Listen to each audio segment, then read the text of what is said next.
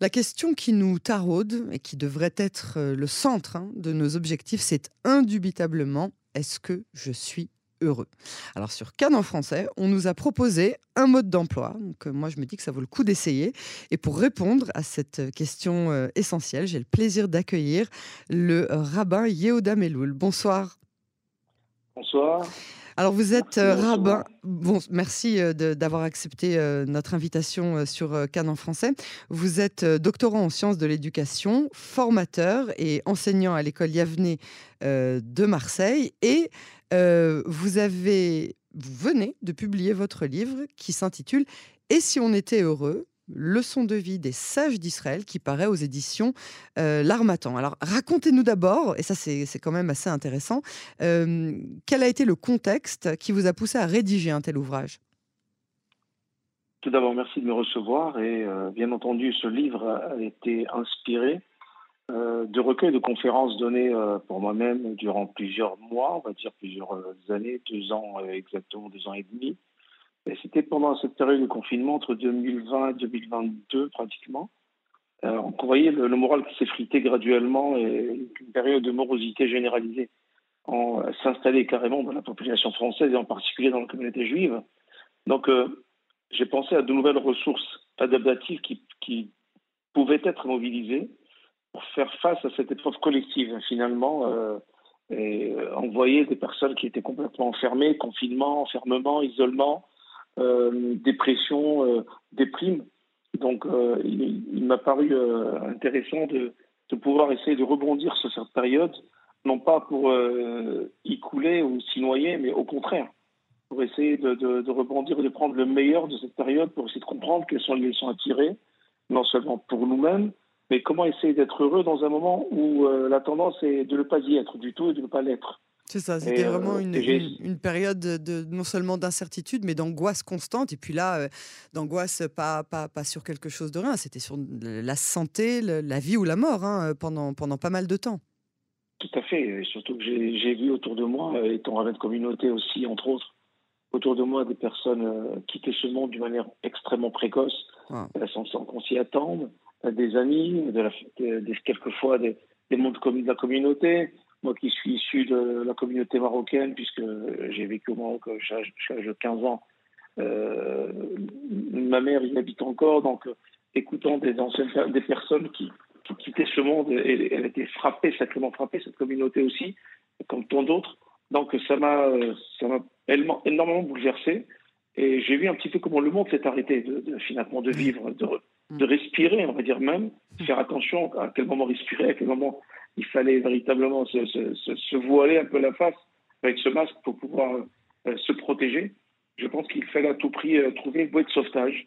Et euh, ça a été aussi la mienne aussi, ma bouée de sauvetage, parce que moi, si j'étais confiné, j'étais enfermé chez moi comme tout le monde. Mhm. Donc j'ai profité de ce moment pour essayer de réfléchir et de tirer dans les sources de nos sages d'Israël, de, de, de, la Torah, et compte tenu de mon vécu universitaire en psycho, en sciences d'éducation, en sociaux et, surtout dans, euh, mes formations de, de, formateur, puisque je suis aussi, j'ai un capège de l'Institut André Neher et dans d'autres instituts aussi euh, en Israël, j'ai euh, tiré de tout ce que j'ai pu apprendre pour essayer de prendre la quintessence et essayer d'apporter des éléments, on va dire, optimistes, des portes d'entrée, des, des, clés pour essayer de donner aux uns et aux autres matières à trouver quand même, dans ces moments difficiles, une raison, ou une, une, une, source pour être heureux malgré tout, malgré la situation, que ce soit contexte sanitaire ou politique aujourd'hui qui continue encore à être inquiétant aujourd'hui. Bien voilà. sûr. Bien sûr.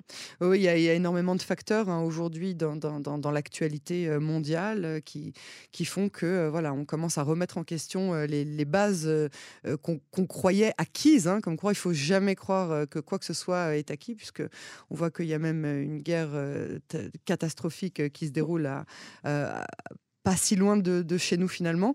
Euh, évidemment, le contexte sanitaire, les, contextes économiques, politiques, tout ce que ça a engendré. Euh, et effectivement, donc, euh, donc voilà, donc c'est ce contexte-là qui, vous a, qui vous a donné envie et, besoin de, de, rédiger ce livre. Mais alors, est-ce que, est -ce que ce livre peut être lu compris, mais surtout appliqué par tout le monde Parce que vous disiez que vous vous basez sur, euh, sur les leçons euh, de vie des sages euh, d'Israël. Alors, est-ce que c'est à la portée de tous, même des juifs qui ne sont pas forcément hyper au courant? Alors, c'est une excellente question, effectivement. c'est un livre qui a été proposé à plusieurs maisons d'édition. et je voulais à tout prix avoir une maison d'édition qui soit nationale, ça veut dire non juive. Pourquoi? Parce que j'estimais que ce livre est universel. Il s'adresse à tout le monde. Ah donc même, même, même aux personnes, c'est ça, donc même aux personnes qui ne sont pas de confession juive. Tout, totalement. Et il, a, il trouve un franc succès en ce moment, puisque ça fait environ sept semaines qu'il est sorti. Je suis en pleine promotion du livre, un peu à travers la France, un peu aux États-Unis, un peu en Israël aussi. Je, vais y arriver aussi avec l'aide de Dieu. Ah. Mais ce qui est extraordinaire, ce qui est extraordinaire, c'est que c'est un livre, aujourd'hui j'ai parlé avec énormément de psychologues euh, non juifs ou des professeurs euh, à l'université qui ont été extrêmement frappés parce qu'ils connaissaient un peu le côté, euh, on va dire, le côté profane de, de, la chose, mais ils ont obtenu aussi, ils ont vu un peu le côté Talmud par les Moussards, côté Torah, côté Genèse, côté, on va dire, biblique, de ce qu'on pouvait tirer et que finalement, tout se trouve dans la Torah. Comme on dit, on, le dit dans le Birkavot, on est en plein dedans, on fait ça à Shavuot.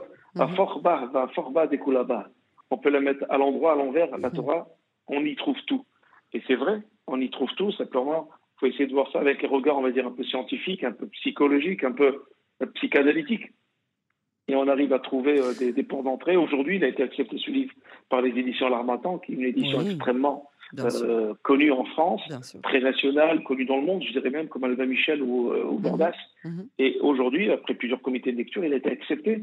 Et euh, aujourd'hui, il y a, il y a une, on va dire, une envie d'apprendre, une envie d'aller chercher un petit peu comment essayer de manager sa personne finalement, parce que c'est un management de personnel que nous faisons sur nous-mêmes pratiquement au quotidien. Et lorsqu'on trouve des, des, des textes bibliques qui nous donne ces raisons d'aller chercher, on va dire, le, bonheur, euh, la joie et cette joie de vie, ce bien-être finalement qu'on recherche. Ben, justement, on a, envie d'aller au bout des choses et on a envie euh, de, se motiver à y aller euh, et à devenir heureux finalement. Et d'ailleurs, lorsque j'avais fait une séance dédicace, j'en fais quelques-unes en ce moment, j'avais dit, et si on s'amusait justement à être heureux, quoi On s'amuse à tellement de choses, on tente tellement de choses dans le business ou ailleurs. Alors si on s'amusait à être heureux, parce que finalement, je, constate, je vois ici et là, avec mes contacts et mes relations, que finalement, les gens ont peut-être des, atouts matériels, mais ils n'arrivent pas à avoir ce bonheur qu'ils recherchent, parce ne savent pas par quelle porte entrer ou par quelle, quelle clé ils pourraient employer, utiliser pour essayer d'ouvrir la porte du bonheur, ou de la joie, ou de la sérénité, tout simplement. Peut-être ce livre leur donnera quelques, quelques clés ou quelques pistes de réflexion pour aller creuser et aller plus loin encore. Alors, est-ce que vous avez un exemple euh, à nous donner de, d'un des cas, sans nous dévoiler bien évidemment euh, le livre qu'on a tous hâte de lire et, euh, Est-ce que vous avez un, exemple particulier, une réponse que vous avez trouvée dans, dans, la Torah ou bien dans, dans le Talmud qui, qui peut parler à tout le monde, par exemple même à des personnes qui ne sont pas juives? Alors, justement, euh, il y a, vous savez, euh, il y a plusieurs thématiques dans le livre, énormément, de thématiques. Euh, il a été, je vous donnerai une anecdote, bien sûr, mais juste avant, je voudrais juste rapporter quelque chose, c'est que c'est un livre qui a été quand même approuvé par le Grand Rabbin de, France, ah. par le Grand Rabbin de Marseille, par le Rav Ben Chetrit, mhm. par un élève à moi qui aujourd'hui est devenu une, une, sommité dans le domaine intellectuel qui s'appelle Hervé Seban, mhm. et qui, à qui j'ai demandé vraiment, qui était un ancien élève à moi, parce que j'enseigne depuis maintenant 34 ans, donc c'était un ancien élève qui aujourd'hui est devenu aussi écrivain, auteur de plusieurs livres, ingénieur, et, euh, etc. Mais euh, ce que je voudrais rapporter simplement, c'est une étude thématique, il y en a tellement dans le livre, et je voudrais rapporter simplement une chose. Euh, comment appréhender, on va dire, une épreuve? Comment vivre une épreuve, d'accord? Alors, il y a certaines personnes qui vivront l'épreuve comme quelque chose de destructeur il y a une personne qui, qui, vivre cette épreuve, l'épreuve elle-même comme quelque chose de constructeur. Alors, si on essaie de prendre un petit peu tout ce qui peut nous arriver dans la vie, et on essaie de voir que finalement, la chose qui va nous arriver va nous faire grandir d'une manière ou d'une autre, peu importe ce qui va se passer. Si on prend le regard positif sur ce qui va nous arriver en disant ce qui nous arrive nous fera grandir parce qu'on apprendra de ce qui nous arrive. On apprend de l'erreur. On apprend de la situation difficile que nous vivons. On apprend des choses qui nous arrivent. Tirer le son d'une situation, c'est quelque part faire en sorte que la situation qui nous arrive n'est pas arrivée pour rien, c'est pas vain ce qui nous arrive. Mais lorsqu'on ne tire pas de leçon, par contre, de ce qui nous arrive, c'est là où on va vers une seconde épreuve, une autre, une autre et encore une autre. Je pense que déjà, si on arrive à prendre des choses avec plus, comme je l'ai dit dans ce, dans livre, il y a marqué euh, comment prendre des choses du bon côté, comment essayer de, juger l'autre d'une manière positive, avec bienveillance, comment appréhender la souffrance, même lorsqu'on est dans la souffrance, comment l'appréhender, comment essayer de, voir que même dans la, dans la souffrance, comme il a marqué dans les Télim euh, de David, il a marqué Imo Anochi Betsara. Akadosh est avec nous dans la souffrance. Ça veut dire que même si on est dans une souffrance, quelle qu'elle soit, on sait qu'on n'est pas seul. Il faut véritablement toucher du doigt qu'on n'est jamais seul, quelle que soit la situation. Alors, quelque part, on peut essayer de, surmonter ce qui nous arrive et faire en sorte que ce qui nous arrive nous fait grandir, nous donne plus de force et nous donne un autre regard sur la vie parce que nous sommes passés par une expérience. Toute expérience sert à nous faire grandir, à nous faire nous donner plus de force, à affronter encore d'autres. On n'en veut pas d'autres, mais si ça se présente, on a les armes pour. Mais si on cale à chaque expérience, à chaque situation difficile, alors évidemment, euh, on ne peut pas avancer. Et au contraire, on tombe dans la déprime, dans la dépression. Aujourd'hui, il y a tellement de burn-out, tellement de, de, problèmes, on va dire, des, AVC. Pourquoi les AVC arrivent? Parce qu'on n'arrive pas à gérer les stress. Parce que les stress deviennent des drames. Les drames deviennent des choses qui nous font croire que la vie n'a plus d'issue. Vous comprenez? Donc, bah, ce qu'il y a, c'est, ce que sur le moment, sur le moment, euh, on a beaucoup de mal à se, à se, quand, quand, on est au plein milieu d'une, crise. En, général, on a, même si on a des amis ou de la famille autour de nous qui nous épaulent et qui nous aident et qui nous, euh, qui nous encouragent et qui nous disent c'est temporaire, ça va passer, ça va aller mieux, l'orage va passer. Sur le moment, on a beaucoup, beaucoup de mal à, à temporiser, hein, si j'ose dire. Tout à fait. On a beaucoup de mal sur le moment, bien entendu. Mais à un moment, il faut, il faut comment dire, rebondir. Il ne faut pas rester. On, a, on encaisse d'abord. C'est ce qu'on appelle d'abord, il y a l'alarme. L'alarme, c'est quoi? C'est-à-dire que on a quelque chose qui se passe. Ensuite, ensuite il y a ce qu'on appelle quelque chose, une résistance. On essaie de résister à l'épreuve. D'accord? Mais au lieu de résister à l'épreuve, il faut au contraire essayer de prendre l'épreuve comme quelque chose qui, qui, va nous permettre de réfléchir, qui va nous permettre un petit peu de voir pourquoi nous l'avons. Qu'est-ce qui se passe? Alors, à travers cela, on va essayer de trouver des solutions pour essayer de la surmonter. Bien entendu, c'est difficile. La vie, elle est faite de choses difficiles, de choses heureuses et de moins heureuses. La vie, c'est des hauts et des bas. D'ailleurs, c'est pour cela que le cœur fonctionne, parce qu'il bouge. Il n'arrive pas d'aller vers le haut, vers le bas. Une vie où il n'y a que des belles choses, où il n'y a que des problèmes, n'existe pas. C'est une vie qui, qui va et qui vient. Et c'est pour cela, justement, qu'elle qu'elle mérite bien d'être vécue. Parce que on se met à l'épreuve. L'épreuve nous met à l'épreuve finalement. Vous voyez ce que je veux dire? Ça veut dire que finalement, l'épreuve nous met à l'épreuve de savoir ce dont nous, sommes capables ou non dans cette vie. Et finalement, euh, lorsque d'ailleurs, je, gère quelques couples dans, dans la communauté, lorsque je vois des célibataires, par exemple une femme ou un homme, qu'est-ce qu'elle demande ou qu'est-ce qu'il demande?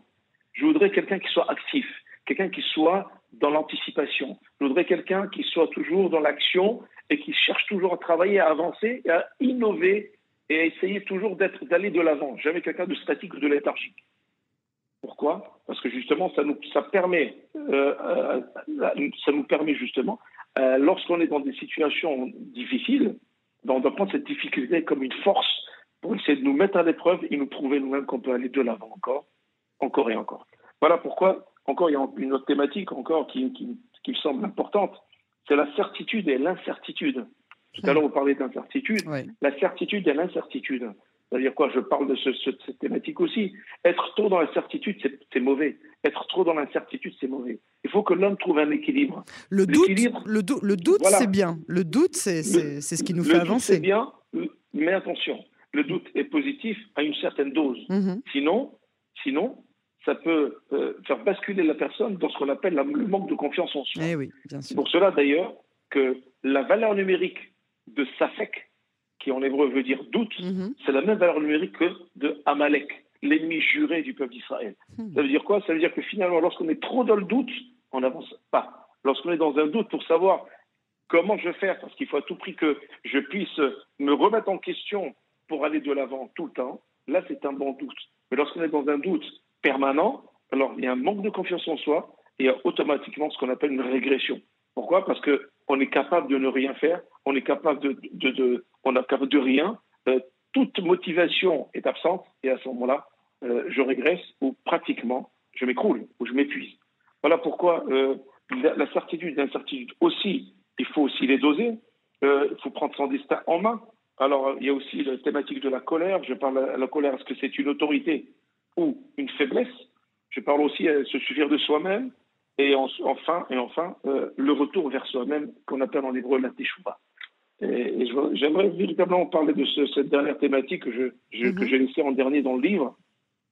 Parce que lorsqu'on parle de teshuva, on ramène tout à la religion, à la Torah, Donc Teshuvah, je le dis pour, euh, pour, ceux, de nos, ceux, de nos, auditeurs qui ne, qui ne savent pas ce que c'est, c'est littéralement, ça veut dire le retour, mais ça veut dire donc le retour à, à, aux, aux, bonnes actions, le, rapprochement de, des valeurs de la Torah, et euh, surtout, le, le, on va dire, on rachète un petit peu les erreurs qu'on a commises par le passé en se promettant de ne pas les réitérer. Hein c'est exactement cela. Et curieusement, j'ai parlé avec des non-juifs de cette, de cette thématique-là, puisque cette question m'a été posée. D'ailleurs, pour l'anecdote, c'est une anecdote encore plus intéressante que je laisse maintenant pour, pour maintenant, c'est que euh, j'ai fait une conférence sur Zoom avec plusieurs pasteurs et euh, pasteurs italiens, Congo, Cameroun, Belgique sur Zoom, bien entendu, ils étaient mhm. plusieurs, mhm. et ils ont tous acheté mon livre, et ils ont à tout prix voulu, à leur demande, faire un Zoom, et les questions étaient extrêmement pertinentes. On voyait que chacun avait lu le livre, etc. Et les questions tout revenait vers quoi? Vers comment faire en sorte de tirer les leçons pour retourner véritablement vers soi-même. La teshuva, c'est pas simplement euh, essayer de retourner sur ses erreurs pour ne plus les refaire, les plus réitérer, les plus récidiver, faire teshuva finalement, comme l'avait expliqué un instant, mais c'est surtout revenir vers soi-même, redevenir soi-même, parce que on n'est plus soi-même aujourd'hui. On est dans un monde de paraître, on est dans un monde où on fait semblant d'être heureux dehors. Sortez dehors, regardez les gens, amusez-vous à les regarder, vous verrez, ils sont tous souriants, ils sont tous euh, en train de, pseudo faire la fête, etc. Mais finalement, au fond, quand vous commencez à creuser, enlever un petit peu cette carapace, vous verrez que les personnes ne sont pas si heureuses que cela. Pourquoi? Parce qu'il n'y a pas ce retour vers eux-mêmes. Ils ne sont plus naturels. Il n'y a plus de naturel. C'est pour ça d'ailleurs que nous avons des gens qui, pour être heureux, iront vers la chirurgie esthétique. D'autres iront vers des fêtes euh, pas possibles d'autres vers des substances illicites, d'autres encore vers euh, des voyages très lointains. Euh, pourquoi Pour aller chercher quelque chose qu'ils qu n'ont pas. Et finalement, tout est à l'intérieur d'eux-mêmes. Il suffit simplement d'aller chercher vers soi-même, de retourner vers soi-même, vers les valeurs familiales, vers leur éducation, vers leurs parents. Finalement, ils ont oublié de prendre. Combien d'anecdotes j'ai sur des gens qui vont chercher le bonheur euh, en Inde ou ailleurs, alors que finalement ils reviennent, ils se disent j'ai fait le tour. J'ai parlé avec des gens pareils. J'ai fait le tour. Je suis toujours avec les mêmes questionnements, je suis avec les mêmes doutes, et je suis aussi euh, triste que je été il y a quelques années en arrière. C'est pour ça que j'ai terminé le livre avec cette, thématique, le retour vers soi-même, et non pas le, retour vers la Torah. Je dis le retour vers soi-même, parce que soi-même, nous, le peuple d'Israël, soi-même, qu'est-ce qu'on est? On est un peuple du livre, le peuple de la Torah, on l'est, on est un peuple véritablement qui est euh, tourné vers, vers l'autre aussi, d'accord? Retourner vers soi-même, c'est retourner vers l'autre aussi, en quelque sorte. Rabbi Akiva le disait. D'ailleurs, un petit, un petit clin d'œil pour Rabbi Akiva, qui est le maître de Rabbi Shimon Bar puisque ce soir c'est l'Akba Omer. Mhm. Donc voilà, un clin d'œil pour ce grand sadique, euh, que son souvenir euh, nous protège à tous, qui nous accompagne. Voilà, donc c'est ce que nos, nos sages d'Israël nous enseignent en permanence.